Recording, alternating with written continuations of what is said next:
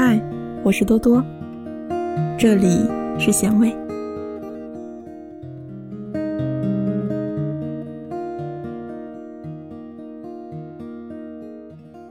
美丽的皮囊这么多，有趣的灵魂却太少了。公园长椅上有三个人，其中两个人一直假装在撒网捞鱼，另一个人在看报纸。警察问后者：“你认识他们两个吗？”答：“认识，我带他们来散散心。”警察说：“赶紧带他们回家吧。”在外面会吓到其他人的。答：好的，我马上带他们回去。然后他把报纸放在一边，空手开始划船，划船。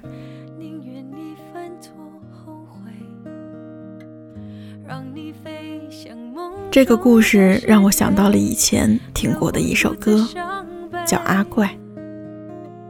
生活不能安排。不能按理出牌，时间好怪，还没试过亲身种小麦，来不及到北极看苔原带，来不及看一朵花怎么盛开，说没有时间谈个恋爱。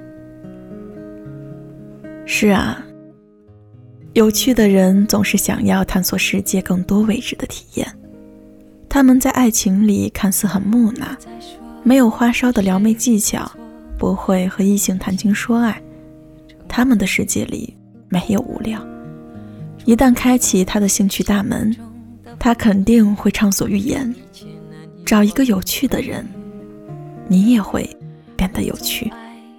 我有一个很要好的朋友，叫小田，身材矮胖也不帅气，但是朋友缘却很好，因为只要和小田聊聊天。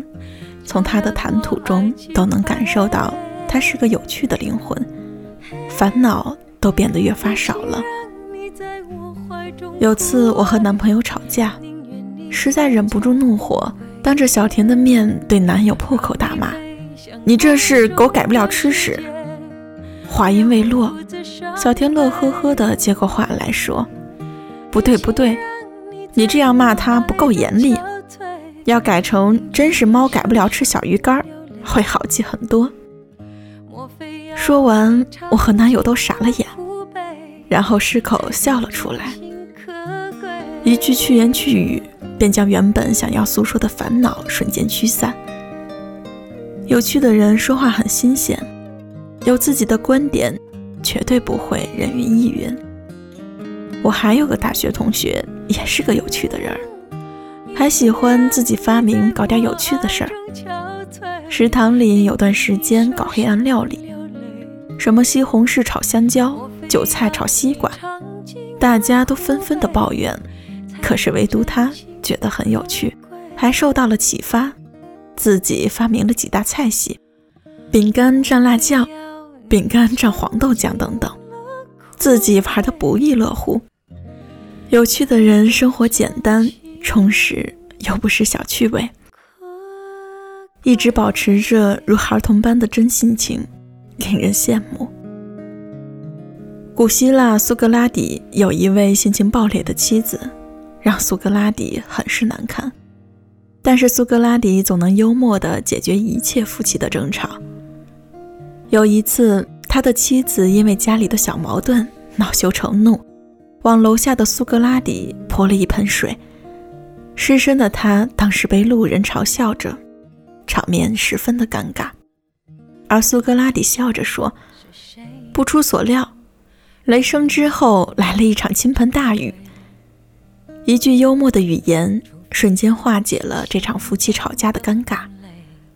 我们每个人都要面对一个现实的问题：是人与人之间的矛盾冲突是不可避免的，更何况是夫妻。找一个有趣的人，能以善意的幽默化解了一切即将到来的爆发。有趣不失为一种高贵的伴侣品质。想让自己变得有趣，或让生活充满丰富的情趣，其实并不难。细心、善于发现生活中的一切细致入微的美妙，每个人都可以变得趣味十足。美国的莫西奶奶说：“自己成为有趣的人，才会让生活更有趣，才可能成为一个有意思的人。”摩西奶奶的生活从未离开过农场。七十多岁，因为关节炎不能刺绣了，才拿起了画笔开始绘画。这样简单的性质，却改变了他的晚年生活。他一直画到了一百零一岁，留下了一千多幅油画作品，让人无比惊叹。其实做什么不是最重要的，找点有趣的事情，让自己的生活。保持充实。王小波曾说过：“找一个有趣的人在一起吧，因为一辈子很长。粗茶淡饭不要紧，兵荒马乱没关系。找一个有趣的人，一杯烧酒，可饮风霜，可温喉。”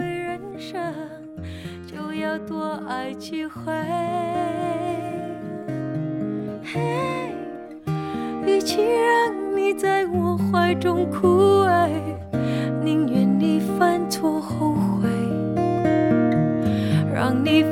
像梦中的世界，留我独自伤悲。与其让你在我爱中憔悴，宁愿你受伤流泪。莫非要你尝尽了苦悲，才懂真情可贵？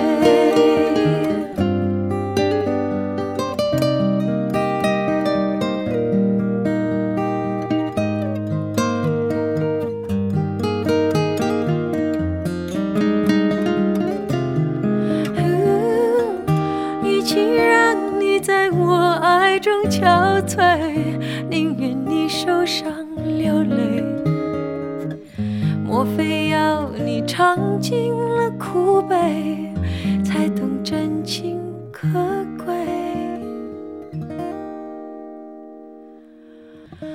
莫非要你尝尽了苦悲，才懂真情？